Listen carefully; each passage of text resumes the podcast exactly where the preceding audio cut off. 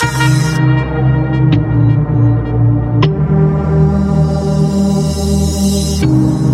redet, ist nicht tot.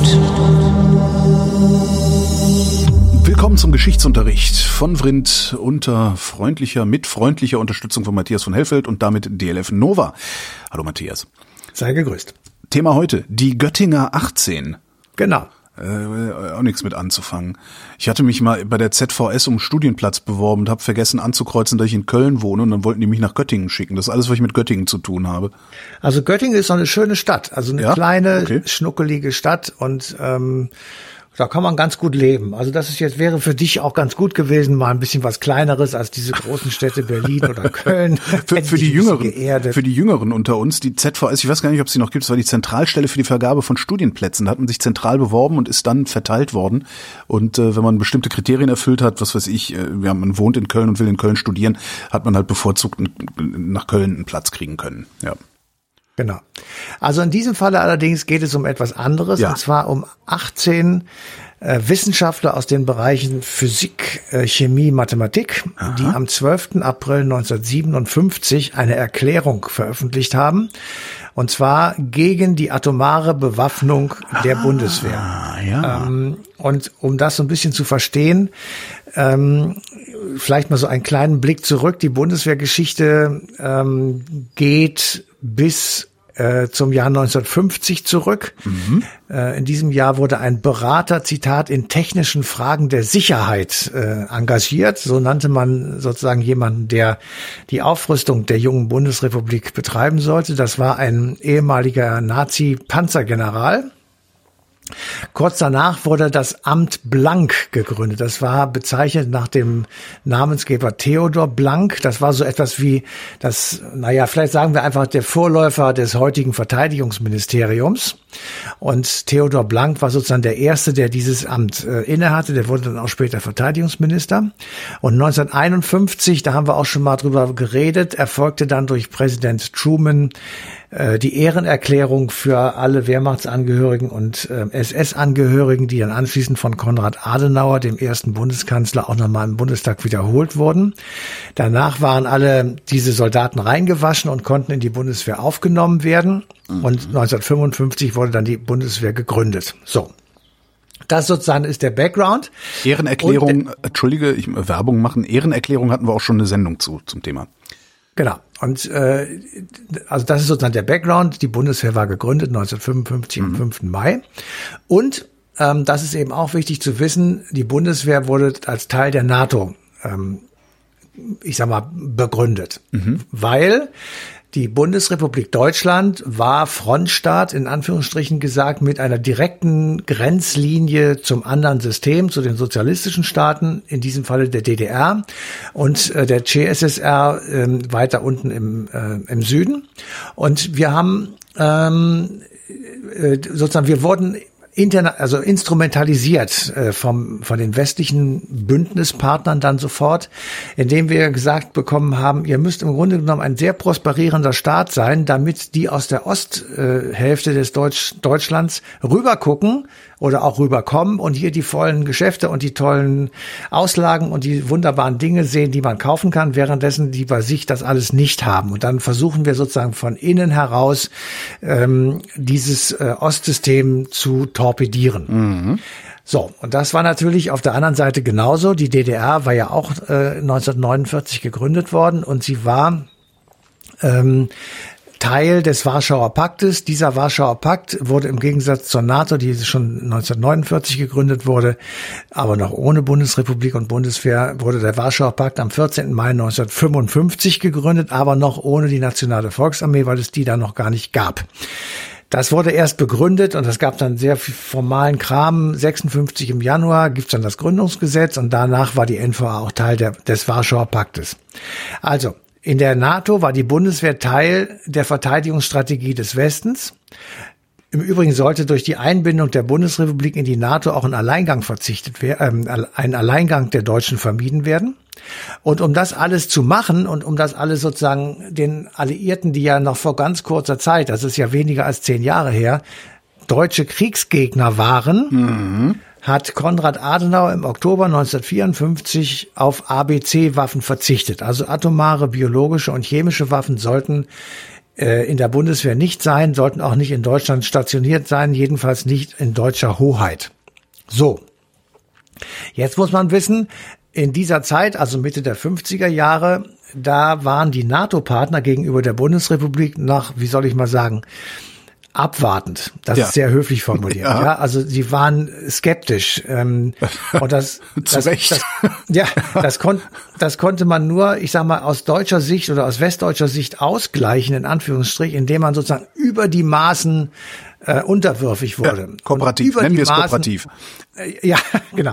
Über die Maßen sozusagen Vasall. Also die beiden deutschen Staaten, das kann man vielleicht auf so einen Punkt bringen, waren die besten äh, Vasallen und ähm, Knechte ihrer ehemaligen Kriegsgegner, sowohl die DDR gegenüber der UdSSR als eben auch die Bundesrepublik gegenüber den USA. So, und die Bundeswehr war nur dadurch überhaupt in den Sinn der Leute gekommen, weil es diesen Kalten Krieg gab, weil die Bundesrepublik an der Nahtstelle zum Ostblock mit der innerdeutschen Grenze ähm, war und weil eine militärische Verteidigung in der ersten Linie sozusagen besonders wichtig ist und besonders notwendig war und die Militärs in Paris und in London und in Washington ähm, darauf gedrungen haben, dass also dort durchaus eine starke ähm, Verteidigungsmacht steht. Mhm. Und das war sozusagen das kleinere Übel gegenüber einer nicht bewaffneten Bundesrepublik, die dann von ausschließlich den anderen hätte verteidigt werden müssen. Ja, obwohl das ja haben immer so gesagt, war. Ne? Wir haben ja, wir haben ja dann äh, in den 80ern haben wir ja immer gefeixt, dass die Bundeswehr dazu da ist, äh, den Feind so lange zu äh, amüsieren, bis die richtige Armee kommt. ja, also also ähm, wir haben ja damals auch den Scherz gemacht, also unsere Panzer fahren nicht, eure Schiffe äh, saufen ab. Also das war auf beiden Seiten okay. der Demarkationslinie so. Und äh, die Frage einfach, die ähm, jetzt auch neulich nochmal aufgekommen ist, hätten wir eigentlich wirklich deutsche Soldaten auf deutsche Soldaten geschossen? Das ist wirklich ein Problem gewesen. Also äh, ich kann mir das nicht vorstellen, ehrlich gesagt. Aber ähm, ja, okay. Also das nur so nebenbei. So, also 54 hat Adenauer erklärt, keine ABC-Waffen. Und 57 äh, ist Adenauer derjenige, der sagt, wir brauchen aber jetzt unbedingt atomare Bewaffnung. So. Ja. Und jetzt ist die Frage, was hat sich in diesen drei Jahren alles getan? Und da hat es, ich sag mal, ein oder zwei Dinge gegeben, die dem Westen einen gehörigen Schreck eingejagt haben, nämlich der berühmte Sputnik. Mhm. Das war der erste Satellit im All, der hier im Westen mit Piepstönen empfangen wurde. Und die Sowjetunion hatte bei der atomaren Rüstung gegenüber den USA massiv aufgeholt. Ähm, Adenauer meinte, man kann sich ähm, erstmal auf den nuklearen Schutz der USA verlassen. Im Herbst 1956 aber hat er sich dann gewandelt, eben aufgrund dieser beiden Ereignisse, dass er sagte, es ist unerträglich, dass zwei große Staaten in der Welt allein im Besitz von Nuklearwaffen sind. Und jetzt Zitat. Und damit das Schicksal aller Völker dieser Erde in der Hand haben. Das hat er in so einer äh, Runde von politischen Freunden und Vertrauten im Herbst 1956 äh, gesagt. Und dann gibt es kurz vor Weihnachten 1956 eine Kabinettssitzung. Ähm, das war dann schon das zweite Kabinett von Adenauer. Er halte es ähm, aus, ich sag mal, Gründen der Sicherheitspolitik für die Bundesrepublik für sehr ratsam, nukleare Waffen in der Bundesrepublik herzustellen. Also, das mhm. ist ein Zitat. Nicht etwa nur amerikanische Waffen hier zu lagern, das war sowieso klar, sondern selbst, sie selbst herzustellen. Und damit hat er zwei Probleme. Erstens mal, er hatte ja vorher zugesichert, keine Atomwaffen haben zu wollen, drei Jahre vorher. Und das zweite, es gab in der westdeutschen Bevölkerung massiven Widerstand.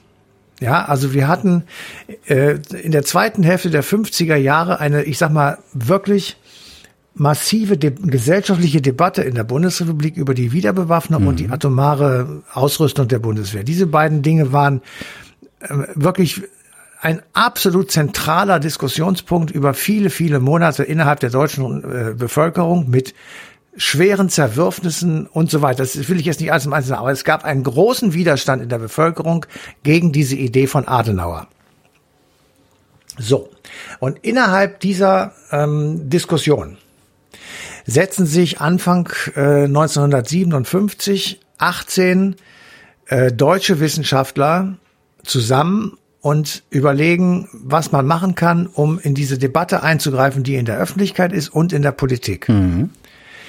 Und das war die Crème de la Crème. Ich sag mal, ähm, Max Born, der war eigentlich britischer Staatsbürger, äh, er ist ausgewandert nach England. Er war Quantenmechaniker und hat den Physiknobelpreis 1954 gewonnen. Mhm. Dann Otto Hahn, mhm. der war Chemiker, der hat die Kernspaltung des Uran entdeckt, Chemienobelpreis 1944, der sogenannte Vater der Kernenergie. Werner Heisenberg, Physiker und Begründer der Quantenmechanik, hat den Physiknobelpreis 1932 bekommen.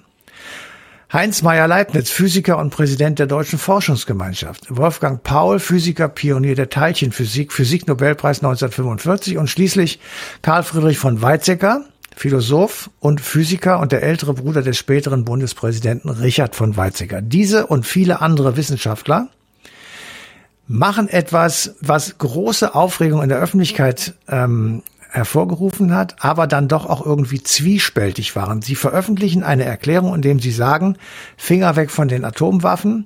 Ähm, das ist keine Lösung für unsere Probleme. Das ist die zerstörerische Kraft ist so gewaltig, äh, das äh, würde Leben auf der Erde oder auf weiten Teilen der Erde völlig aus äh, oder unmöglich machen. Ähm, und er rät der Politik, oder diese Veröffentlichung rät der Politik mit klaren Worten auf die äh, Implementation von Atombewaffnung in der Bundeswehr zu verzichten.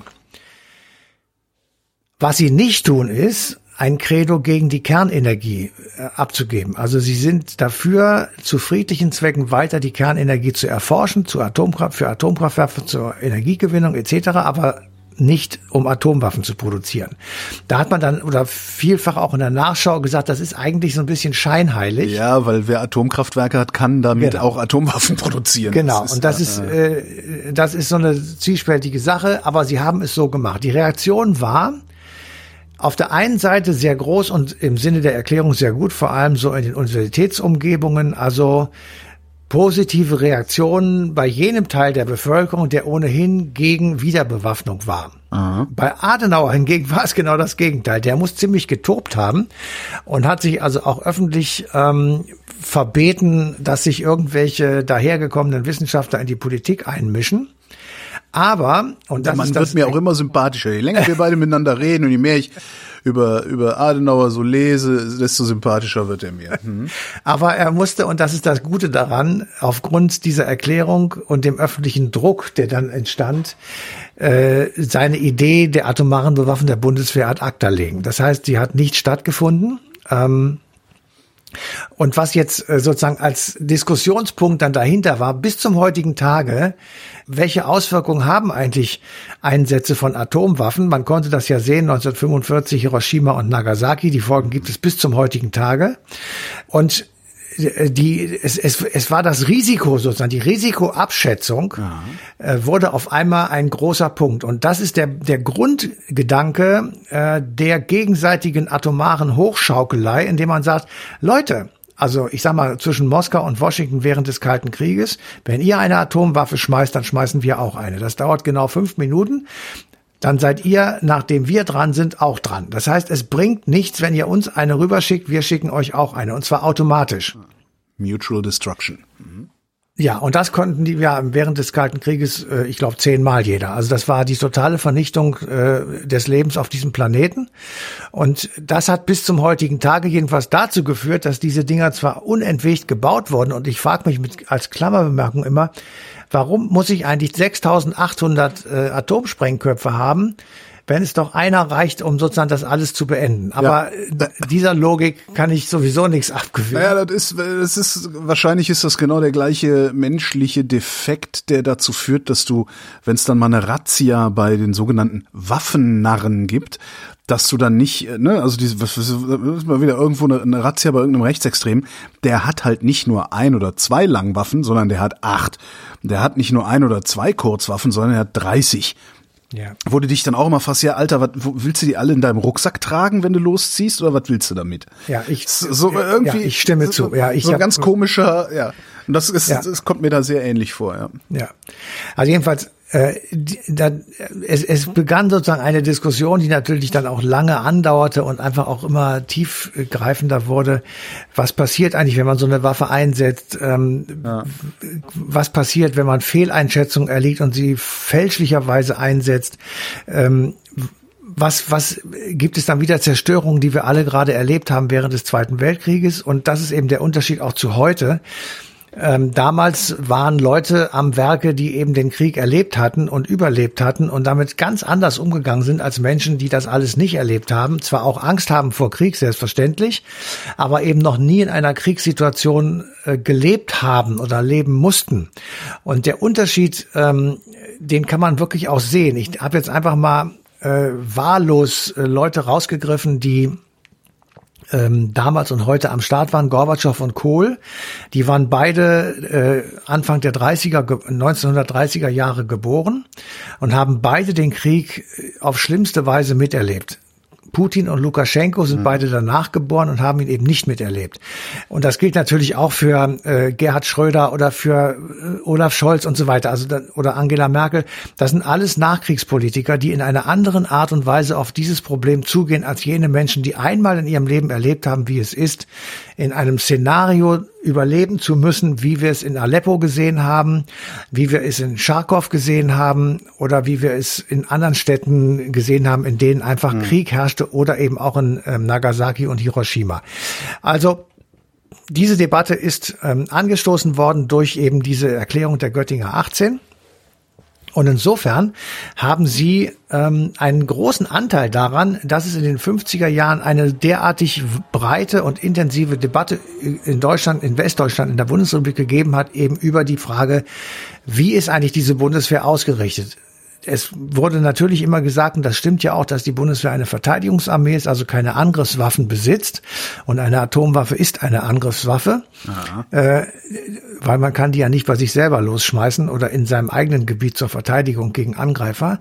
Und insofern war das eine Klärung, eine notwendige Klärung mit dem etwas faden Beigeschmack, dass diese Göttinger 18 einer Kernenergie durchaus positiv gegenübergestanden haben. Und heute gibt sowas ähnliches, zumindest äh, als zartes Pflänzchen, wenn du so willst, nämlich wieder. Ähm, es gibt in der Virologie gibt es die sogenannte Gain-of-Function-Forschung. Ich weiß nicht, ob du davon schon mal gehört hast.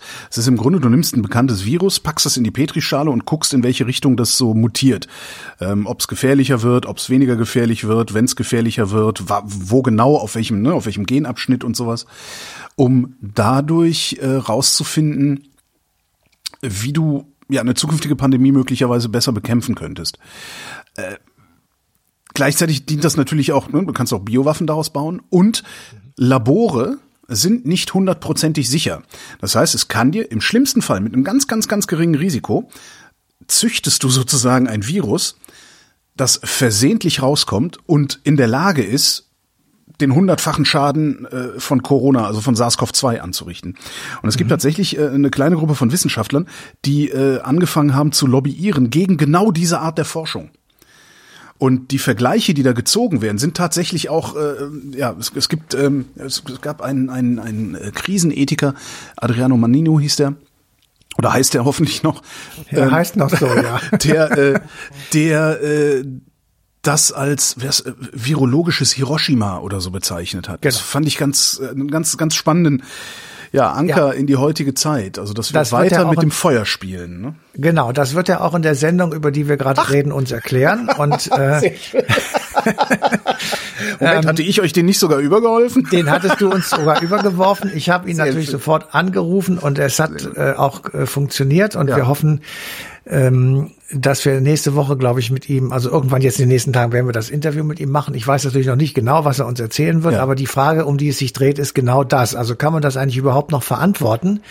Ähm, kann man überhaupt verantworten, atomare Sprengköpfe irgendwo zu lagern, weil man eben gar nicht mehr weiß, ob die wirklich nicht von irgendjemandem falsch behandelt werden und so weiter. Also all diese Risiken und die damit verbundene Risikoabwägung ja. ähm, und die, die ethische Verantwortbarkeit von derartig unglaublich unglaublichen Waffen. Es gibt da jetzt noch neue Waffen, irgendwie so Hyper-Weapons oder Hyperschallwaffen oder irgendwie sowas, mhm. die also angeblich kein Abwehrsystem erreichen kann, womit man dann also über, weiß ich nicht, 10.000 Kilometer irgendwas hin und her schießen kann. Das sind ja alles Vorstellungen, die uns ähm, in eine Welt transportieren, die ich ehrlich gesagt nicht erleben möchte. Ich kann mir das auch gar nicht vorstellen, dass das einer wirklich tut. Aber wenn jemand so irre ist, wie wir es selbst bei Hitler zum Beispiel erlebt haben, oder von mir aus auch, man kann in der Geschichte weiter zurückgehen, wo alles diese Irren auftauchen, mhm. dann äh, muss man halt sagen, okay, äh, wenn jemand, wenn so jemand solche Waffen in die Finger bekommt oder in den Fingern hat, dann ist die Welt im Grunde in einem dauerhaften Krisenmodus, weil das ist alles nicht mehr zu handeln, das ist nicht zu steuern. Ja, und wir bilden uns so gerne ein, dass wir es trotzdem können. Ne? Ja, klar. Matthias von Hellfeld, vielen Dank. Gerne. Die Sendung, über die wir da gerade gesprochen haben, ist ähm, eine Stunde History auf Deutschlandfunk Nova und die passende zu diesem Podcast hier, die läuft am 11. Fe äh, Februar, am 11. April 2022. Danke für die Aufmerksamkeit.